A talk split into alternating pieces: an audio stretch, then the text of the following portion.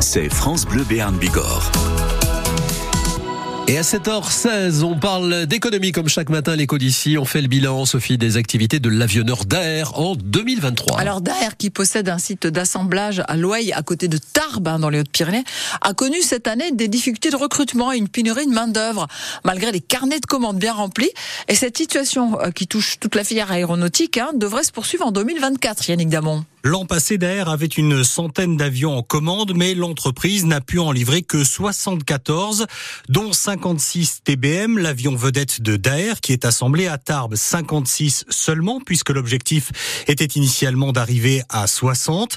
Les difficultés d'approvisionnement pour tout ce qui est pièces détachées ont été très importantes en 2023 et vont le rester cette année, même si ça s'améliore un peu, indique Didier Kayat, le directeur général de Daer. On compte bien dépasser les 80 avions en 2000 24 si on arrive à les produire. Encore une fois, ils sont déjà vendus. Il y a déjà des clients qui les attendent. Donc il y a un vrai sujet de désorganisation de la production. Là où avant le Covid, on avait une quinzaine ou une vingtaine de manquants, le mot a été utilisé tout à l'heure sur nos avions, on a dépassé les 400-500.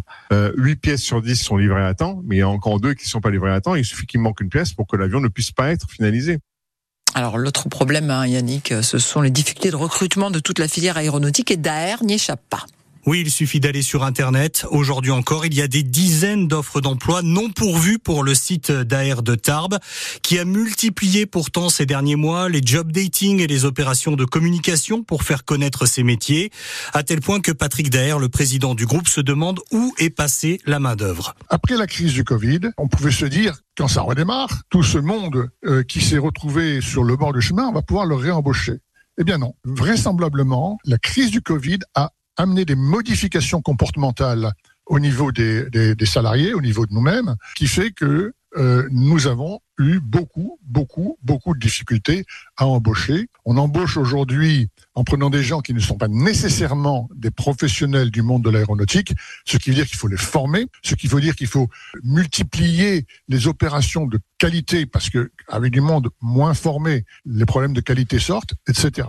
Alors évidemment, certains se posent la question, faut-il proposer une offre salariale plus alléchante pour recruter mieux et plus vite?